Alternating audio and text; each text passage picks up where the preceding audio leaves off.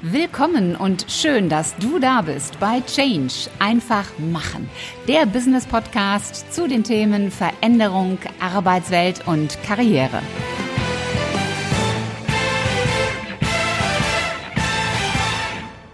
Hallo liebe Podcast-Fans, willkommen im Business Podcast Change einfach machen und willkommen beim zweiten Teil des Interviews mit Dr. Susanna Randall. Wenn du den ersten Teil noch nicht gehört hast, dann empfehle ich dir, geh zunächst eine Folge zurück in diesem Podcast und hör dir den ersten Teil an. Und wenn du ihn schon kennst, dann wünsche ich dir jetzt ganz viel Spaß und Freude beim Zuhören des zweiten Teils. Jetzt könnten Kritiker ja sagen, ach Mensch, Mädels, lass doch den Männern dieses gefährliche Feld. Warum sollen denn Frauen überhaupt ins All fliegen? Warum ist es wichtig, jetzt mal außerhalb von, von Gleichberechtigung, warum ist es wichtig, dass Frauen im All sind? Also ich meine, Gleichberechtigung ist wahrscheinlich das Wichtigste, aber es ist natürlich so, dass ähm, der Körper, der eigene Körper im Weltall, gerade auf der ISS, als Versuchskaninchen hergenommen wird. Also das mhm. heißt, wir führen dann auch medizinische Experimente an unserem eigenen Körper durch. Und es ist mhm. ganz klar, wenn da keine Frauen sind, dann haben wir eben Daten, die dann nur den Männern zugutekommen. Und das sieht man ja jetzt auch oft. Es gab mit Volvo gab es äh, vor Jahren, äh, vor ein paar Jahren dieses mit den Crash-Test-Dummies, wo ja gezeigt wurde, dass Frauen, wenn sie in einen Autounfall verwickelt sind, einfach eine viel höhere Wahrscheinlichkeit haben, ähm, schwer verletzt zu werden. Weil eben alle Tests immer am männlichen Körper gemacht werden. Und es ist im Weltraum genau das Gleiche. Natürlich, wenn man da kaum Frauen hat, dann werden diese ganzen Tests, die natürlich auch der medizinischen Forschung aus, auf der Erde zugutekommen, werden den Männern dann stärker zugutekommen. Mhm. Und das andere ist jetzt einfach mal ganz groß gedacht und äh, in die Zukunft geschaut, wenn wir wirklich mal weg von der Erde wollen und keine Ahnung, Kolonien auf fremden Planeten aufbauen wollen oder so, dann brauchen wir ganz klar die Frauen. Dann ist es eher so, dass wir ohne die Männer leben können. Also, weil ganz, ganz salopp gesagt, das nötige Erbgut von den Männern könnte man gut auch einfach eintüten und mitnehmen. Mhm. Bei den Frauen ist das sehr viel schwieriger. Ja. Ja, das sind in der Tat äh, sehr gute und sehr überzeugende Gründe, wie ich finde. Also sollten wir alle ein bisschen, bisschen mehr noch trommeln, damit sich das Ganze auch verwirklicht. Ähm, Astronautentraining, Astronautenausbildung. Wenn jetzt jemand sagt, boah, das klingt ja spannend, was trainiert ihr denn dann? Was, was muss jemand, der Astronaut werden will, was durchläuft er im Training alles?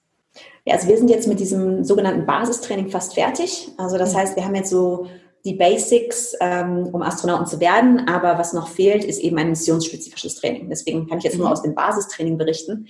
Und das ist erstmal so, also viele glauben ja, ich renne von einem Survival-Training zum nächsten. Und klar, wir haben auch physisch sehr anspruchsvolle Trainings, aber ein Großteil ist auch Theorie.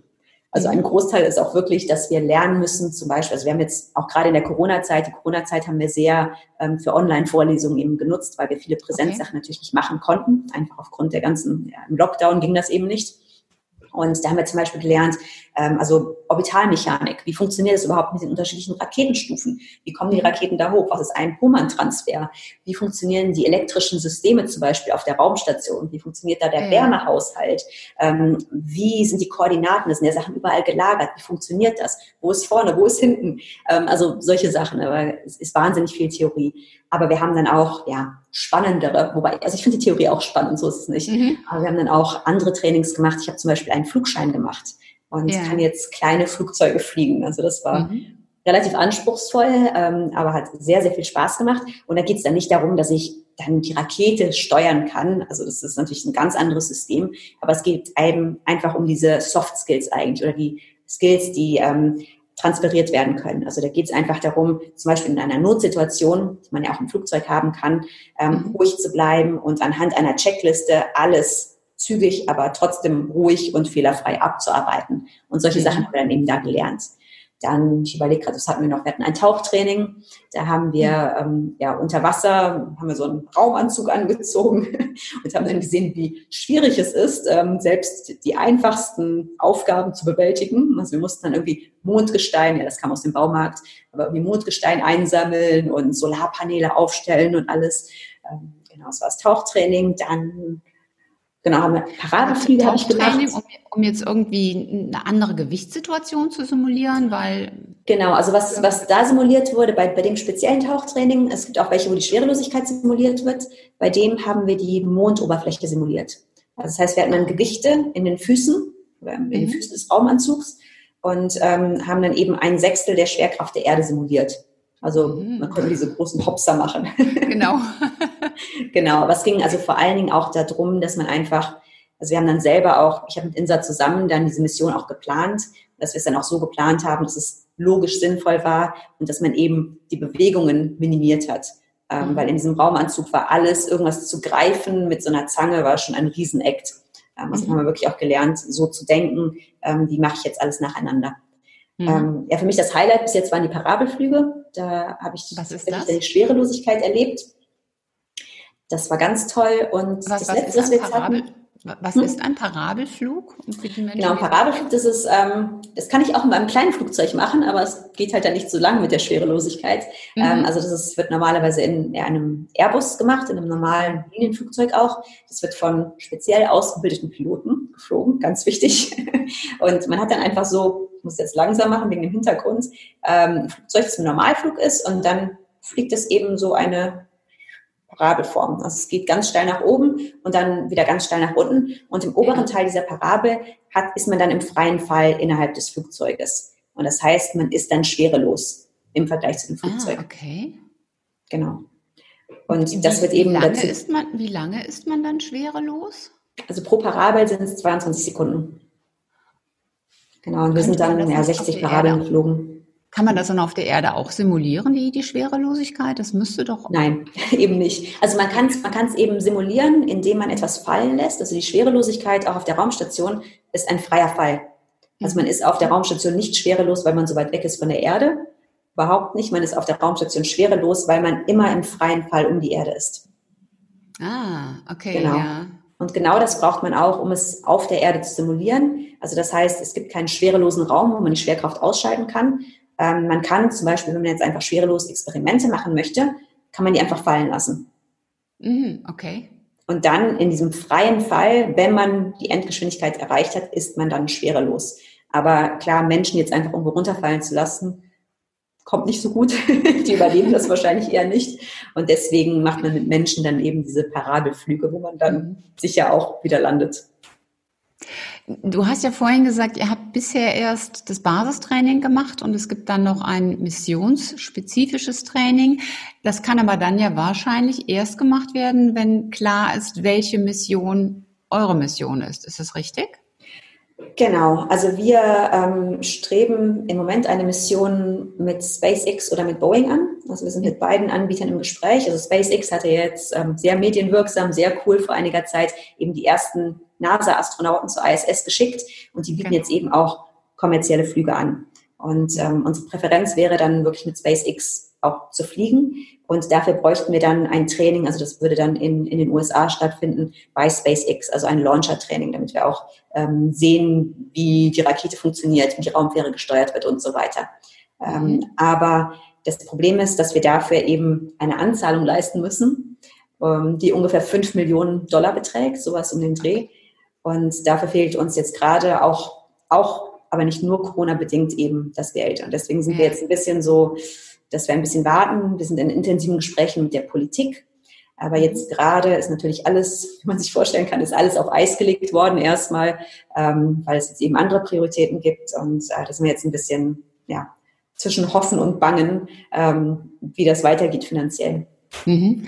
Das heißt aber doch auch, dass nicht nur das Training privat über diese Stiftung finanziert ist, sondern auch nachher der Flug, wenn ich das richtig verstehe.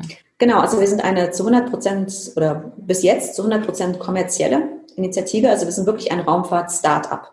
Und mhm. ähm, wir sind eine kleine Gruppe, wir sind ja sieben, hauptsächlich Frauen, wir haben auch ein paar Männer, aber hauptsächlich Frauen, ähm, die das teilweise nebenberuflich, teilweise ehrenamtlich, ähm, teilweise hauptberuflich eben machen.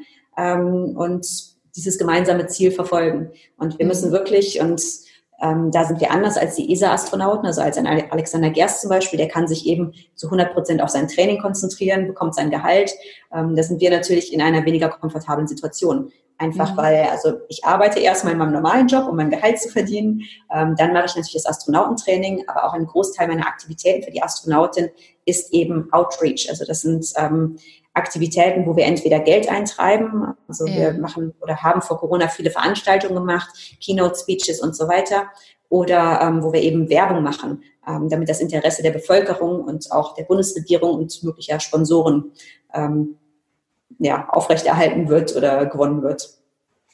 Ich würde das Thema ESA dennoch äh, noch mal gerne kurz vertiefen. ESA ist ja die European Space Agency und äh, Alexander Gerst, der deutsche Astronaut, der trainiert, der fliegt, aber auch alles über die ESA finanziert und unterstützt. Jetzt habt ihr ja schon das, das Basistraining absolviert, also das ist ja alles schon bezahlt. Wäre es nicht eigentlich schlau von der ESA zu sagen, wir, wir nehmen euch jetzt unter unser Dach und der Flug geht dann über die ESA? Ist das zu simpel das, gedacht? Das könnte man so sagen. Ähm, auf die Idee sind wir natürlich auch schon gekommen. Und für uns wäre das ja sicher eine, eine sehr spannende Möglichkeit. Ähm, aber bis jetzt hat die ESA eben in diese Richtung keine Avancen gemacht, sagen wir es mal so. Ja, okay. Es gibt ja in Köln auch die DLR. Ist das denn auch etwas, wo ihr trainiert oder habt ihr damit auch dort keinen keinen Zugang? Also ähm, die Trainingsanlage in Köln-Porz ähm, mhm. wird von der ESA gemanagt. Also es gibt auch da eine Station des DLR. Die sind ja auch überall verteilt in Deutschland. Also hier in der Nähe von München ist auch eine Station. Ähm, mit dem DLR haben wir tatsächlich eine Kooperation. Ähm, mhm. Also wir machen mit denen medizinische Experimente. Das heißt, wir arbeiten ähm, mit, mit der Raumfahrtmedizinischen Abteilung zusammen, ähm, mhm. haben dort auch schon ein Training absolviert. Also da mussten wir uns Blut abnehmen und unsere Augen analysieren und dem Blut abnehmen ist nicht so schlimm, wie es sich anhört. Also man gewöhnt sich irgendwann dran.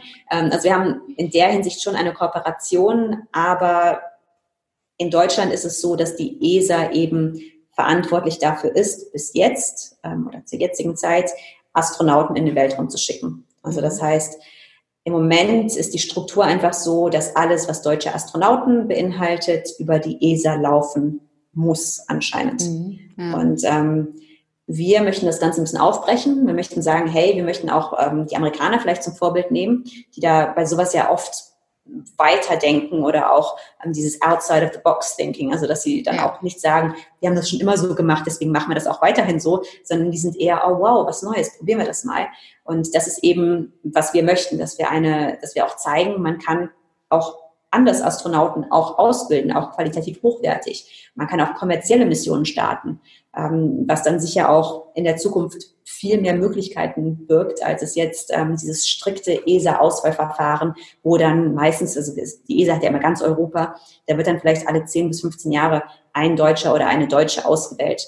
Das sind ja mhm. auch sehr kleine Zahlen. Und ich denke, das kann man auf jeden Fall aufbrechen und da kann man auf jeden Fall mehr machen. Aber in Deutschland sind die Strukturen und auch die Mentalität leider sehr konservativ und sehr starr. Und das mhm. merke ich immer wieder, wenn wir in den USA sind, sagen uns alle, wow, boah, das ist so cool. Hey, ihr wollt was ganz anderes machen. Hey, das, das muss man doch unterstützen. Und in Deutschland sagen alle, ja, aber so haben wir das ja noch nie gemacht.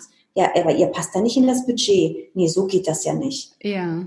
Und das finde ich ein bisschen schade, weil ich auch Angst habe, dass dann Deutschland ähm, in der zunehmenden Globalisierung und also man muss jetzt auch flexibler denken und querdenken, dass Deutschland da dann auch mit dieser Mentalität abgehängt wird. Da, da stimme ich dir voll zu. Elon Musk ist da ja so ein, so ein, so ein extremes Vorbild, um das mal so auszudrücken. Äh, er denkt ja nun wirklich quer und outside of the box. Und jetzt gerade, wo wir das Interview aufzeichnen, ist er ja auch in Deutschland. Und er hat ja auch das Ziel, die Raumfahrt zu kommerzialisieren und auch für private, ich setze das jetzt mal ein große Gänsefüßchen, für private Ausflüge anzubieten. Ähm, das würde ja bedeuten, dass jemand wie ich zum Beispiel auch ins All fliegen könnte. Ist das so? Ja, also wenn du das nötige Kleingeld hast, das ist, das ist ein bisschen das Problem. Also im Moment sind diese Flüge, diese kommerziellen Flüge noch wahnsinnig teuer. Je nachdem, was jetzt passiert, auch mit Boeing, ob die jetzt auch auf den Markt kommen, ähm, sind die bei ungefähr 50 Millionen Euro. Mhm. Also ähm, SpaceX ist ja auch schon im Gespräch, also gemunkelt, ich weiß jetzt auch nichts, aber gemunkelt wird ja jetzt, dass Tom Cruise mit denen fliegen soll. Der hat sicher das nötige Kleingeld. ähm, für die meisten von uns ist sowas ja vielleicht nicht erschwinglich, aber theoretisch, wenn man das Geld zusammenbekommt, ähm, dann wird das in Zukunft eine Möglichkeit sein, ja. Ja, okay. Das heißt aber jetzt auch, wenn so die erste deutsche Frau ins, ins All fliegt und das dann über diesen Weg, sprich die Stiftung, die Astronautin und die kommerzielle Variante, wenn es darüber realisiert wird, ähm, dann hat ein Sponsor ja eigentlich eigentlich auch eine gute Werbemöglichkeit, also ein gutes Werbeaushängeschild im Sinne von First German Female Astronaut sponsored by 47 33. Die andere Nummer wäre ja jetzt Marketing.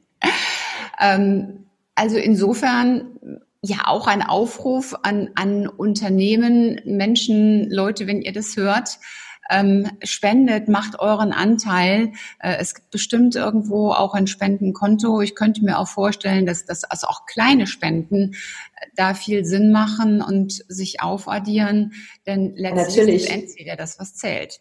Also wenn, wenn jeder in Deutschland einen Euro spenden würde, dann hätten wir überhaupt kein Problem. Ja.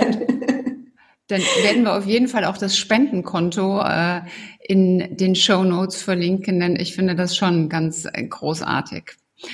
Ähm, was sind so deine persönlichen Ziele? Wenn, wenn ich so an den Beginn unseres Gesprächs denke, ich habe ja gesagt, der Weltraum, unendliche Weiten, ähm, was sind deine persönlichen Ziele?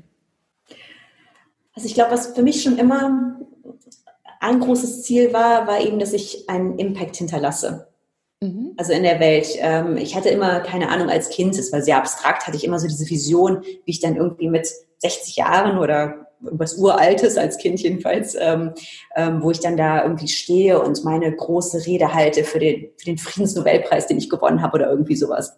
Ähm, und ja, das hat sich natürlich jetzt ein bisschen irgendwie relativiert. Ähm, aber ich denke, was mir sehr wichtig ist, ist eben, ja, etwas zu hinterlassen. Ja. Und auch etwas Gutes. Und für mich die Mission, die ich jetzt entdeckt habe oder auch aufgrund einfach meiner Erfahrungen, wo ich denke, dass ich etwas beitragen kann, ist eben im Bereich der Wissenschaftskommunikation. Also, dass mhm. ich sage, hey, ich habe dieses wissenschaftliche Knowledge, ich habe eben auch ähm, die Astronautin-Seite, ich habe jetzt auch sehr viel in den Medien eben gemacht oder ähm, ja, Vorträge gehalten und so. Und ich möchte einfach die Menschen und vor allen Dingen natürlich Mädchen, aber nicht nur, also ich spreche auch mit Jungs, so ist es nicht, ähm, einfach für wissenschaftliche Themen begeistern. Weil ich ja. denke, es ist gerade jetzt, das sieht man ja jetzt auch wieder mit Corona, wie wichtig die Wissenschaft ist und wie wenig Verständnis es für, der, für die Wissenschaft auch in der breiten Öffentlichkeit gibt. Also man schaut sich jetzt nur mal die Verschwörungstheorien an oder auch Absolut. dieses, hey, aber letzte Woche hieß es noch das, jetzt ist es was anderes, das kann ja alles nicht stimmen. Dann sage ich, hey, so funktioniert Wissenschaft. Klar, es mhm. muss unterschiedliche Studien, unterschiedliche Meinungen geben, ähm, um dann letztendlich zu einem Ergebnis zu kommen. Und es ist ganz normal, dass es diese Woche mal das heißt, diese, die andere Woche was anderes, ähm, weil ja, das ist auch dieser, man findet dann irgendwann einen Konsens, aber man braucht unterschiedliche Theorien, man braucht sehr, sehr viele Daten. So funktioniert Wissenschaft. Und ja, ich brenne dafür eigentlich auch die Wissenschaft der Allgemeinheit zugänglich zu machen. Mhm. Weil es heißt auch immer, also gerade wenn ich sage, ich bin Astrophysikerin, sagen immer, oder oh Gott, du musst ja total schlau sein. Dann sage ich, nee, also ich meine, ich muss mich dafür interessieren. Und ich muss motiviert sein, da auch was zu lernen. Also ich mache zum Beispiel auch gerade einen Kurs, also ich habe Biologie zum Beispiel, habe ich in der Schule, stand ich fünf habe ich sofort abgewählt. Und jetzt habe ich gerade so einen Online-Kurs entdeckt und ähm, ich lerne jetzt wirklich Genetik und ja. äh, Biologie und ich merke, das ist auch kein Hexenwerk. Ähm, das finde ich einfach ja, toll, wenn es Menschen gibt und ich hoffe, ich kann so ein Mensch werden, ähm, die Wissen allgemein zugänglich verpacken können, so dass ja die Menschen davon begeistert sind und mhm. was lernen und vielleicht auch ihre Weltanschauung dadurch ein bisschen ändern. Mhm. Was ist mit deinem Kindheitstraum? Ich will die erste Frau auf dem Mars sein. Ja, total. möchte, ich, möchte ich immer noch. Ähm, äh, ich sage jetzt gerade, wäre der erste Schritt mal zur ISS zu kommen. Mhm. also man muss ja dann auch irgendwie ja, schrittweise vorgehen. Ja, aber, aber wenn es eine Mission zum Mars geben sollte, ich wäre dabei. Super. Was passiert denn, wenn jetzt nicht du, sondern deine Kollegin ausgewählt wirst? Ja, natürlich, ähm, darüber haben wir beide, Insa und ich, natürlich auch sehr viel nachgedacht und auch darüber gesprochen. Ähm, und ja, also man, ich glaube, man muss das ähm, dann relativ sehen. Also natürlich wäre jede von uns enttäuscht, wenn die andere fliegt. Jede von uns möchte fliegen. Also wir möchten beide fliegen, das ist ganz, ganz klar. Aber gerade in der jetzigen Situation und gerade mit Hinblick auch auf unser großes Ziel, was es eben ist, also halt eine Vorbildsfunktion zu schaffen, eine deutsche Frau in den Weltraum zu bringen, wäre es für mich sehr, sehr viel schlimmer, wenn das Projekt scheitert, also wenn mhm. keine von, von uns fliegt, als wenn wir jetzt beide zu Ende ausgebildet werden und am Ende fliegt ein Insa. Dann mhm. ähm, habe ich trotzdem das Gefühl, wir haben gemeinsam das Projekt trotzdem noch zum Erfolg gebracht. Und wer weiß, vielleicht gibt es ja dann irgendwann noch einen Platz in einem anderen Raumschiff. Ja, ich denke, sowas ist dann immer für, für irgendetwas gut. Hast du schön formuliert.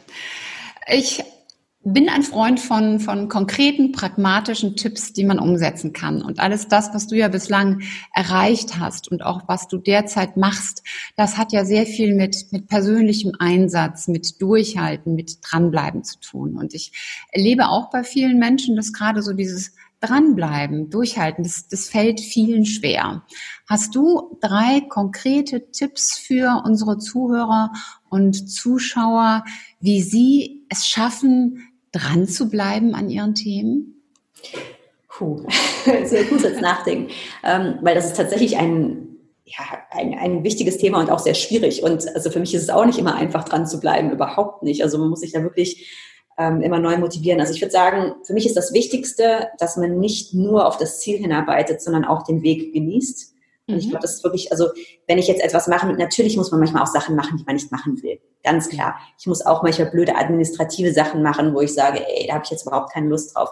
Aber ich versuche es trotzdem, gerade bei der Astronautin so zu gestalten, dass selbst, wenn ich das Ziel nicht erreiche, also wenn, wenn es eben nichts wird mit meinem Traum, dass ich trotzdem sage, ich habe jeden Tag oder ich habe alles, was ich dafür gemacht habe, genossen und ich ziehe trotzdem etwas daraus. Mhm. Also das finde ich eigentlich, das ist das Wichtigste dann würde ich sagen, dass man auch ja, Zwischenziele sich setzt und anerkennt.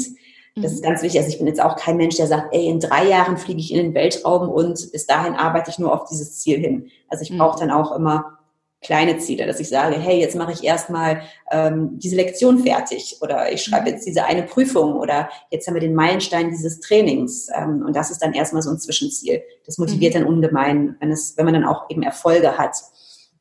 Und ein drittes noch, ja, ich glaube, bei dem Dranbleiben ist es auch immer gut, sich dann zu vergegenwärtigen, warum man das Ganze macht.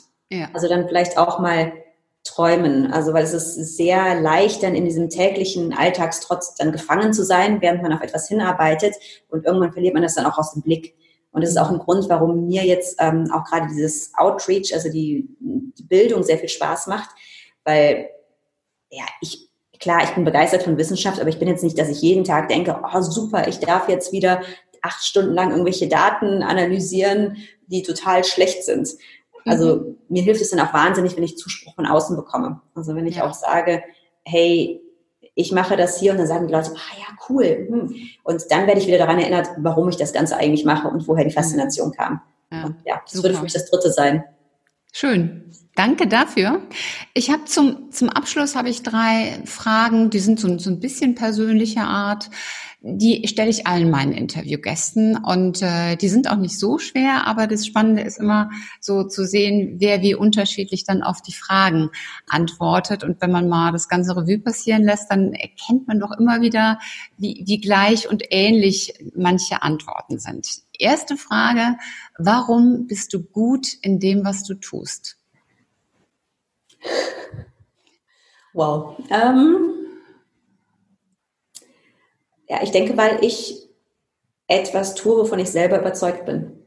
Mhm. Und ich glaube, nur wenn man selber davon überzeugt ist und selber für eine Sache brennt, kann man auch darin gut sein. Ja. Also das für mich ist wirklich Motivation, glaube ich, das Wichtigste. Ja. ja, sehr gut.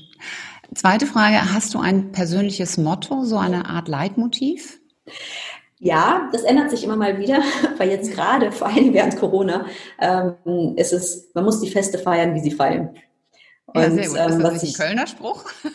ich weiß es gar nicht. Also ja, ein allgemeiner Spruch, aber also was, was es einfach ist, ist, also man muss halt irgendwie die Chancen ergreifen oder die Feste, die sich einem bieten und sie dann auch feiern. Und manchmal ist es eben so, und während der Corona-Zeit war das sicherlich bei vielen der Fall, es ist einfach so, dass sehr wenig ist und sehr wenig Feste sind. Und mhm. okay, dann ist es halt eben auch so. Dann ist es einfach eine ruhigere Zeit, wo vielleicht auch viel schief läuft, ähm, wo die Sachen nicht nach Plan laufen, aber es kommen dann eben auch wieder Feste, die man feiern kann. Mhm. Ja, super. Und die dritte Frage, wenn du mal zurückschaust auf deinen beruflichen Werdegang, Lebensweg, was ist daraus so deine wichtigste Erkenntnis?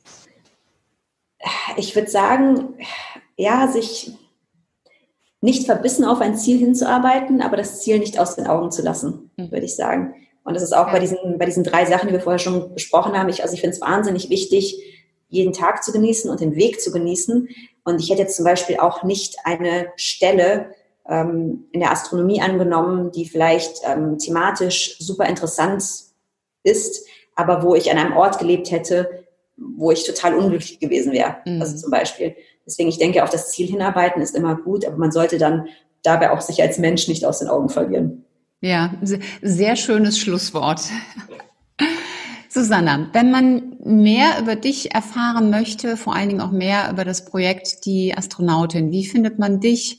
Wie findet man die Stiftung? Wie könnte man Kontakt zu euch aufnehmen? Also die Stiftung, wir haben eine Webseite, ähm, ist einfach www.dieastronautin, ein Wort.de. Mhm. Ähm, das ist unsere Webseite und ich bin auf den sozialen Medien auch sehr aktiv. Also ich bin bei Instagram, Facebook und Twitter. Mhm. LinkedIn, genau. Und ich bin da Astro Susanna. Also Astro ah, Susanna okay. in einem Wort, genau. Und mhm. da poste ich auch regelmäßig einfach Updates aus dem Training ähm, oder was wir gerade so machen. Also das ist fast die beste Anlaufstelle, wenn man jetzt einfach erfahren möchte, was macht eine Astronautin so oder was haben wir ja. gerade für Projekte. Super. Das werden wir auf jeden Fall alles in den Show Notes verlinken, damit ihr, wenn ihr da Interesse habt, auf jeden Fall immer drauf zugreifen könnt. Susanna, ich danke dir ganz, ganz herzlich für dieses wirklich tolle Interview, auch für dieses augenöffnende Interview, denn ich finde es auch ganz wichtig, dass wir uns mit diesen Themen auseinandersetzen und vor allen Dingen durch solche Interviews sie eben auch nach vorne bringen. Also ganz, ganz lieben Dank dafür, dass du dir die Zeit genommen hast und mein Gast warst. Ja, sehr gerne. Hat mich gefreut. Und ich danke natürlich auch dir, lieber Zuschauer und Zuhörer, wieder, dass du mit dabei warst. Und ich freue mich natürlich, wenn du die Folge teilst. Und vielleicht kennst du ja Menschen und Unternehmen, die sagen, wow, das finde ich auch spannend und da würde ich mich auch gerne dran beteiligen und zum Beispiel spenden. Dann teil diese Folge gerne mit ihnen und gib diese Kontaktdaten weiter, damit auch Deutschland endlich die erste Frau im All hat. Und ja. Ich freue mich natürlich auch, wenn du nächstes Mal wieder mit dabei bist. Und bis dahin sei großartig und mach einfach Change. Deine Ulrike Winzer.